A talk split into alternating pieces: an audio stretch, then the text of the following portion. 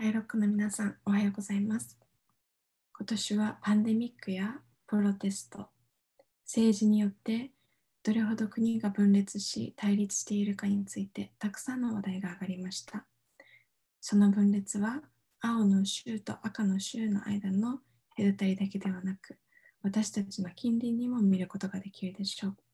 例えば、あなたの郵便番号を教えてもらえれば、あなたの年齢と国籍と最終学位、また収入、既婚であるか、そのくらいの情報がわかるでしょう。私たちは一致を求めながらもお互いとの区別を同時に求めてしまいます。近隣との差だけではなく、家の中にもそのような分裂が見られるでしょう。今年はサンクスギビングのために家族のもとを訪ねることが困難です。しかしもしもしかしたら去年のように争う必要がなくてほっとしている人もいるかもしれません。このような分裂は想定しておくべきなのかもしれませんが、教会間でも分裂が起こってしまっています。80年以上前にマルチン・ルサーが嘆いて言いました。クリスチャンたちが最もお互いとの隔たりを作ってしまっているのは日曜日の朝11時だと。そうです。教会教会と教会の間に隔たりができてしまい、違ったような人々が、同じような人々が教会に集まり、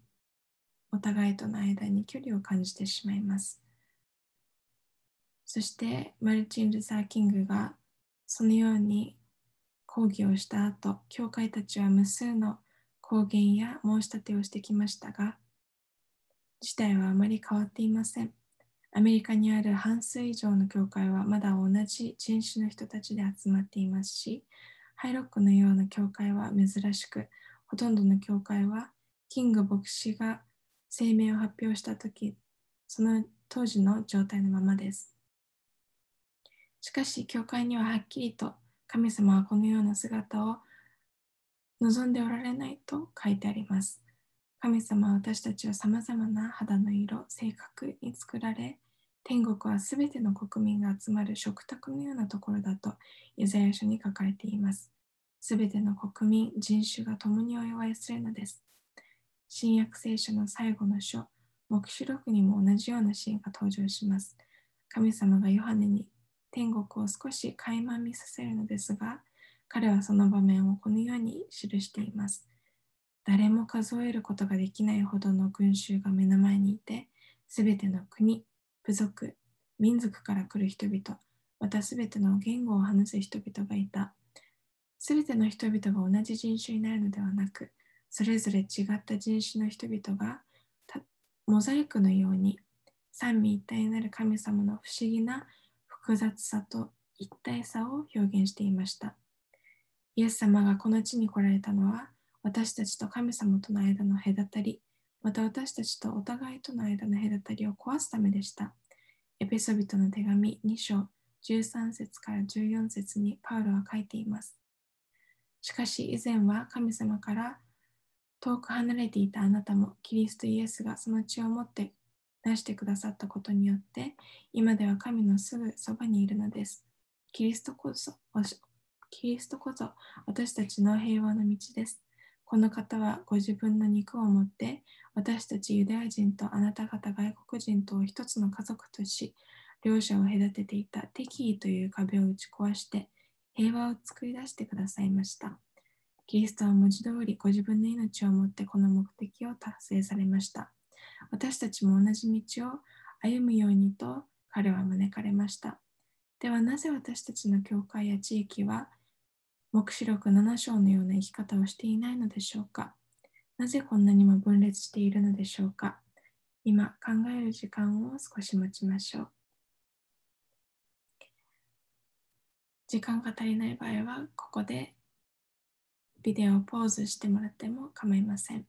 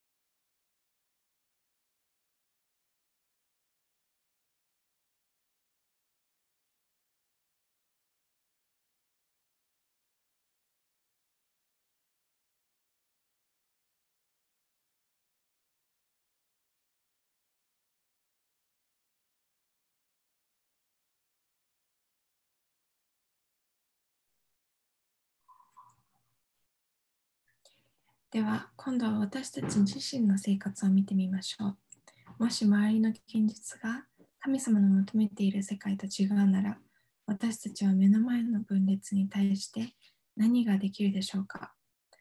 人々はこの60年間で距離的に近づこうとしました。白人の町に有色人種が住むようになり、肉体労働者と頭脳労働者たちはお隣さんとなりました。そして街中で育った子供たちをカントリーサイドへと連れて行くような、そのような動きもありました。しかし、その結果は統合ではありませんでした。さまざまな人種や収入の人々が同じ町に住んでいても全く違う生活をしていることが多いです。良い動機を持って行われた変革でしたが、例えば学校のカフェテリアを覗いてみると人種が分かれて座っていたりします。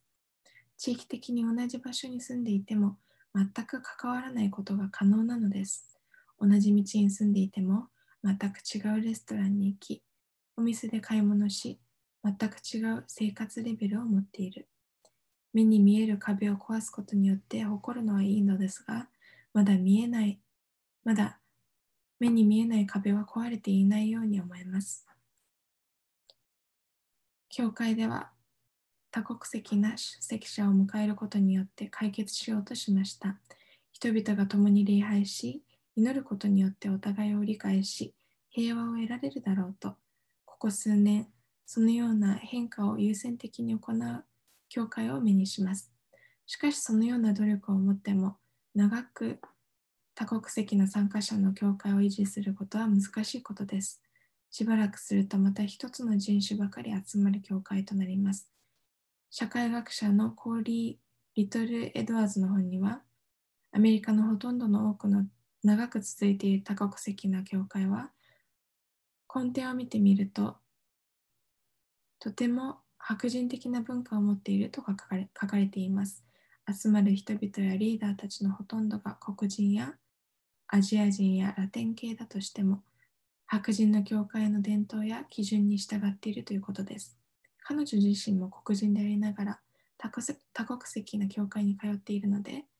多国籍な教会を否定しているわけではなく、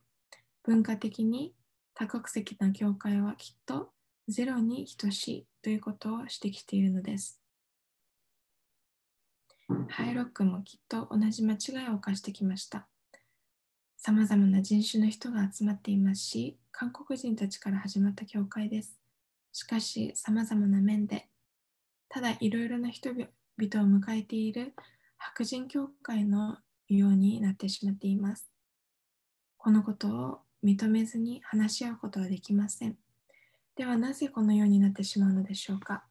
なぜ多国籍な文化を尊重する統合された町や教会を立て上げることは難しいのでしょうかこのことについてたくさんの本が書かれていますし、今日すべてに答えを見つけることは難しいでしょう。しかしその会話を始めたいと思います。今日はジュア・ロビンソンを迎えて共にお話ししたいと思います。彼がリードするボストン付近の牧師たちの集まるスモールグループに私は1年以上参加しています。そのスモールグループでただ友情を育むだけではなく、どのようにコミュニティや教会間の壁を打ち砕くことができるか話し合ってきました。今日はいつもとは違うお話の形をとって、ジュアと一緒に彼の地元であるボストンの南にあるジャマイカプレインとフォレストヒルの間でお話しした会話をシェアしたいと思います。ジュア、こんにちは。この教会はあなたの教会ですか？はい、そうです。ここで教会を始めてもう7年になります。ここから少し散歩をしてお話ししましょう。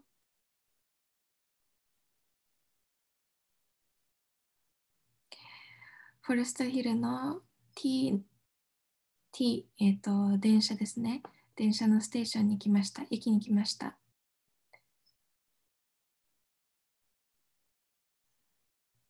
私が初めてここに来た時この駅ができた当時駅ができることによってたくさんの変化ができるだろうと思いました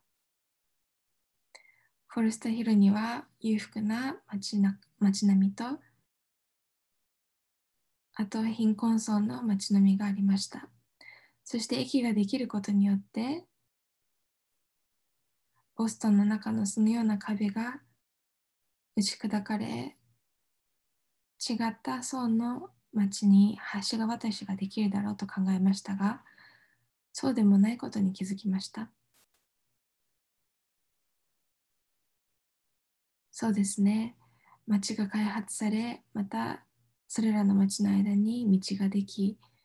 そして駅ができることによってお互いの街を見ることができるようになりました。オレンジライン、またバスライン、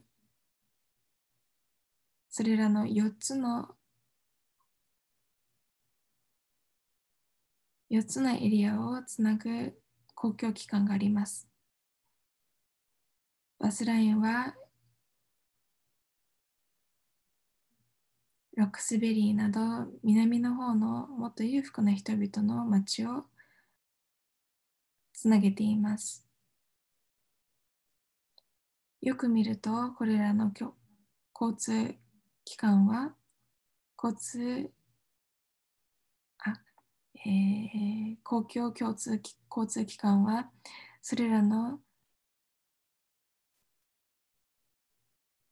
層に分かれて発達していることが分かります。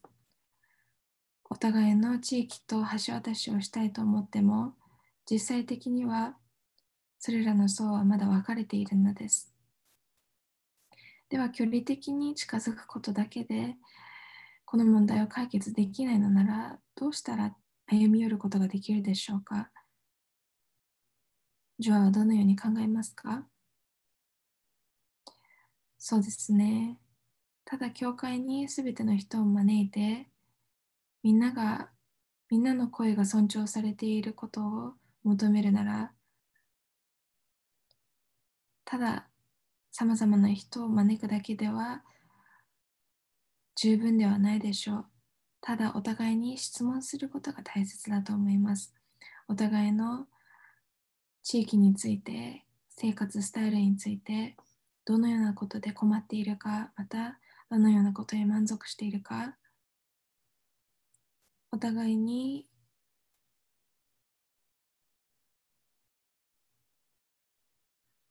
お互いに時間を割き、また興味を持ち、質問を聞き、またお互いについて学ぶことが大切だと思います。そうすることによって、知識的にもそうですが、関係的にも強く関係を築くことができるでしょう。ハイロックのようにまず最初はだいたい一つの一つの人種によって始められそして少しずつモザイクのようにさまざまな人種の人々が集まってきました。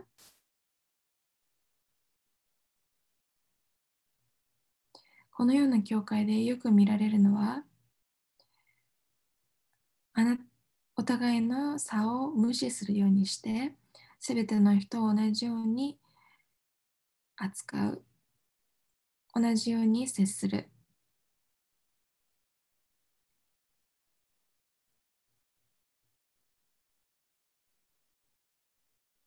しかし、そうしてしまうと、お互いに私が白人であり、あなたは黒人である。そのことによって、あなたは違う視点をきっと持っているでしょう。あなたの視点を教えてください。そのような姿勢を持つことが困難になってしまいます。お互いの違いを認めないでは、違う価値観を違う価値観に目を向け、また耳を向けることができなくなってしまうのです。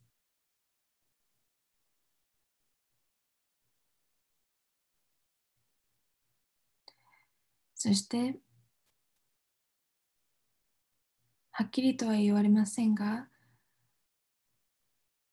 低い地位から来た人々は、ここにいるだけであなたはラッキーだろう。そのように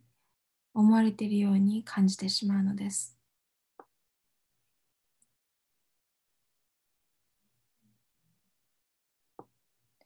なので、お互いを理解することなしには仮定してしまうような、そのような先入観やお互いの持っている価値観に対する偏見など、それらを打ち壊すためには、本当に話し合うことが必要です。そしてお互いの視点やお互いの考え方を話しながら少しずつ理解していくのです。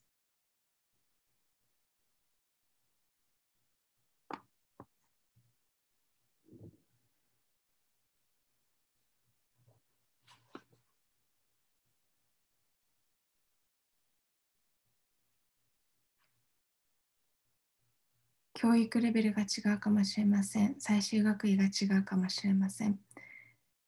しかし、その違う体験によって、また違う学びをしているかもしれません。私たちのような白人が教育を受けているからといって全てのことを知っているわけではありません。例えば学校に行っていない人々はまた違うことを世の中で学んでいます。そのような視点も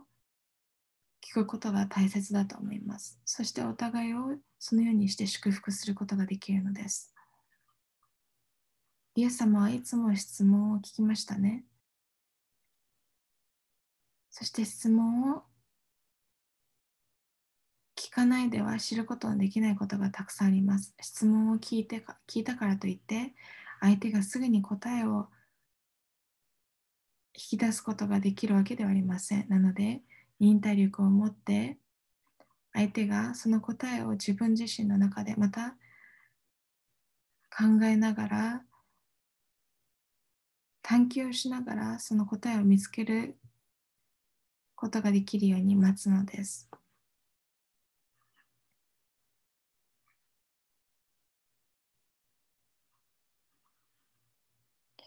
勉強や研究、仕事の中ではそのように質問をし、そして答えを導き出すということは慣れていますが、人間関係、違う人々、自分とは違う考えを持つ人々にそのように質問をし、答えを導き出す、答えを聞き出す、そのようなことをすることを忘れてしまいます。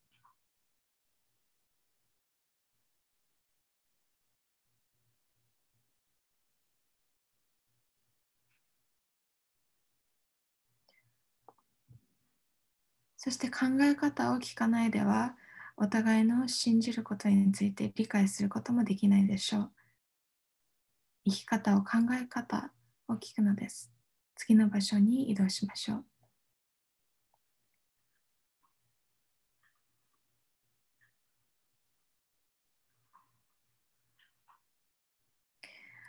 私たちの教会とこの学校とはとっても深い交わりを持っています。私たちの教会の教会員と、えー、この学校の生徒たちと1年間のメンタープログラムを行いました。そしてそれを何年も続けています。1ヶ月に1回会い、1時間ともに時間を過ごし、お互いについて知るのです。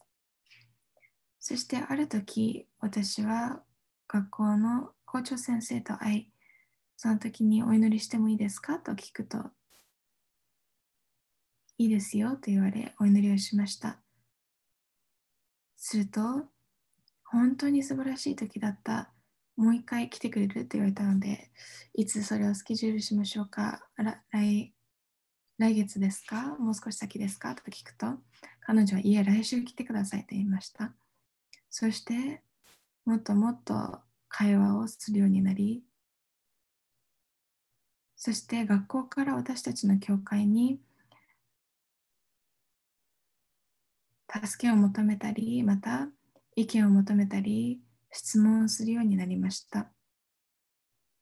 そして私たちが時間をつぎ込むことによって、また興味を示すことによって、彼らも私たちに興味を示し、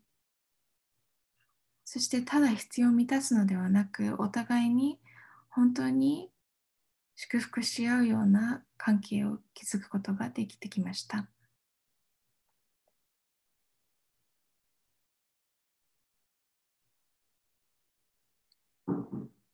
有色人種とししてこの町でたくさん活躍してきたジュガーさんですが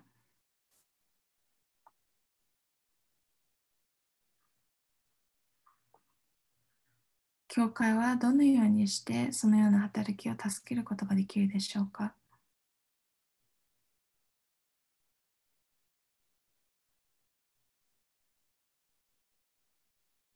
さまざまな場所に虐げられている人々はいます。例えば、白人外にも90%白人であっても10%の有色人種がいるかもしれません。そして警察の逮捕率を見ると白人と有色人種の間では全く違う逮捕率があるかもしれません。それらのデータを見てみてください。たくさんのデータによって私たちは誰が偏見を持たれて見られているのか、また誰が助けを必要としているのか、簡単に見ることができます。そのような人々に目を目を向けてください。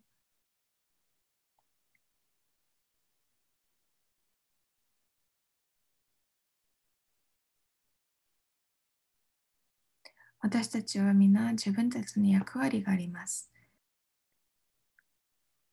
そして一人一人その役割を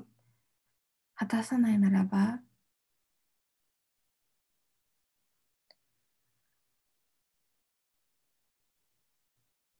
町が一つとなるまた教会が一つとなるために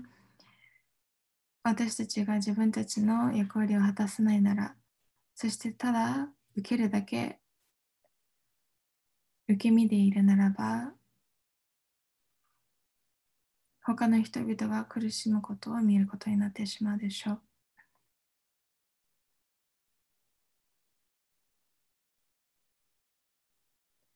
私たちは町の祝福を見なければいけません。そして町が祝福されるためには出ていく必要があります。リスクを負う必要があります。行動を起こす必要があります。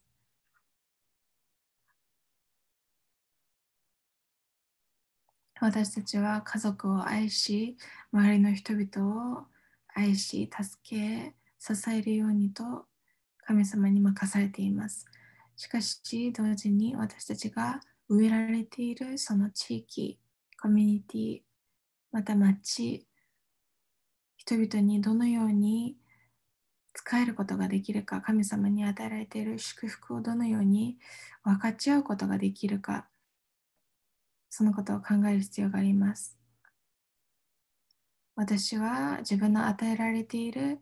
権限を認める必要があります。白人として、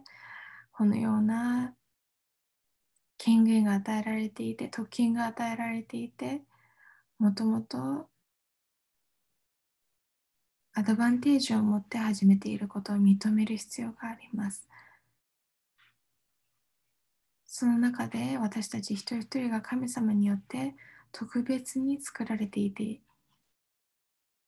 その違いを認めながらも、お互いに必要な部分を支え合っていく。神様のイエス様の体としてお互いに使い合っていくことが必要だと思います。このように会話ができていることを本当に感謝します。私の地域に来てくださってありがとうございます。会話をこれからも続けていきましょう。このビデオは私たちの会話の一部を抜粋したものです。全体は金曜日に Facebook のページで公開したいと思います。今日お見せできなかった部分で今普通となってしまっているお互いとの間の壁を乗り越えて私たちがどのように行動することができるかについてお話ししました。ただ礼儀正しく同じ地域で共存すること以上に真の人間関係を築きお互いを祝福するにはどのように生活する生活することができるでしょうか2つのステップについてお話ししましたがまず最初のステップはイエス様に習うということでしょうお互いに質問することはビデオにも含まれていましたイエス様は力と特権をすべて持ちながらも人に質問しましたイエス様は私たちが神様とまたお互いと和解することができるようにバリアを壊すために来られました。そして4つのイエス様について書かれている福音書にはイエス様の聞かれた307の質問が書かれています。そしてその3つしか答えていません。ただ同じ町に住んで同じ教会に通うだけでは十分ではないのです。しかし、このように質問することは私たちは自然にできないでしょう。私は牧師で、男性で異性を愛し、そして貧困レベルよりも高いレベルで生活しています。また、とても良い教育を受けました。私はどのように話すか？またどのように答えを導き出すか？教育されてきました。なので、人々に答えを与えることにとても自信を持っています。しかし、人々の声に耳を向ける、良い質問をし、良い聞き手となることにことにおいてはトレーニングを受けてきませんでした。私は大体同じような白人たちと共に教育を受けてきたのです。しかし、年々お互いのことを理解するさまざまな人種間でお互いのことを理解することの大切さについて考えさせられてきました。画像に映るのはレベレーション7ファクリティといって私たちの教会で私たちのような白人や特権を持っている人々が見ることのできない知ることのできない視点を理解することを助けてくださる人々のグループが映し出されています。今少し時間を持ってこれらの質問について考えてみてください。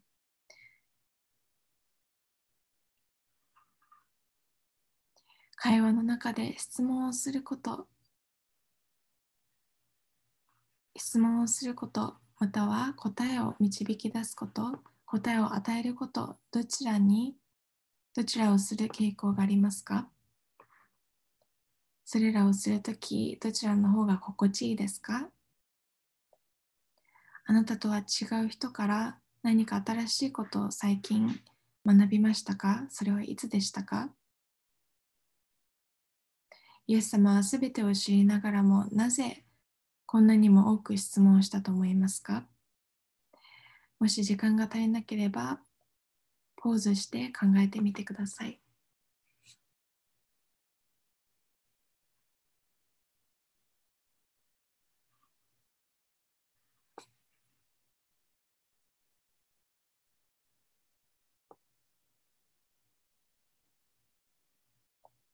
まず最初のステップは人々に耳を傾けるということ、聞く、そして学ぶということでした。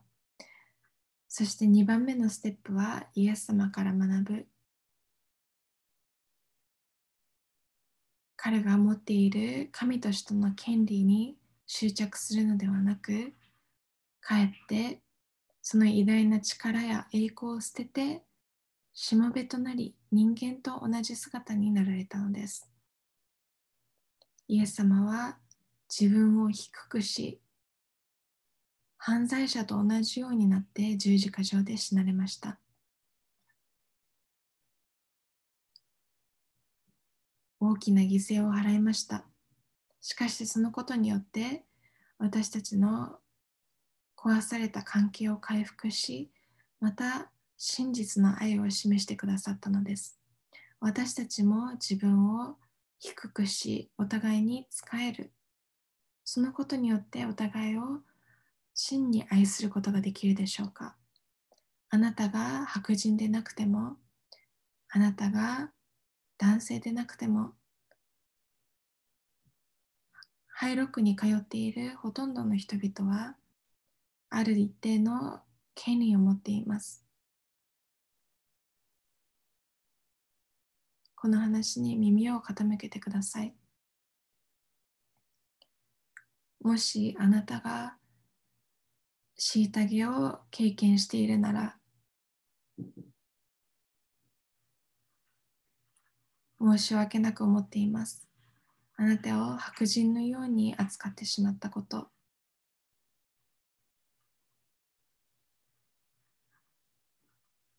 あなたが抗議したときに私たちが耳を傾けなかったこと。本当に申し訳なく思います。ハイロックとして新しい楽器また季節が始まったからといってお互いの人種また生活レベルを持っている人々お互いから学ぶことをやめやめたくはありません長いスパンを持ってこれからずっと少しずつ少しずつ小さなステップを持ってお互いに歩み寄りまた共にイエス様に向かって歩んでいきたいと思います。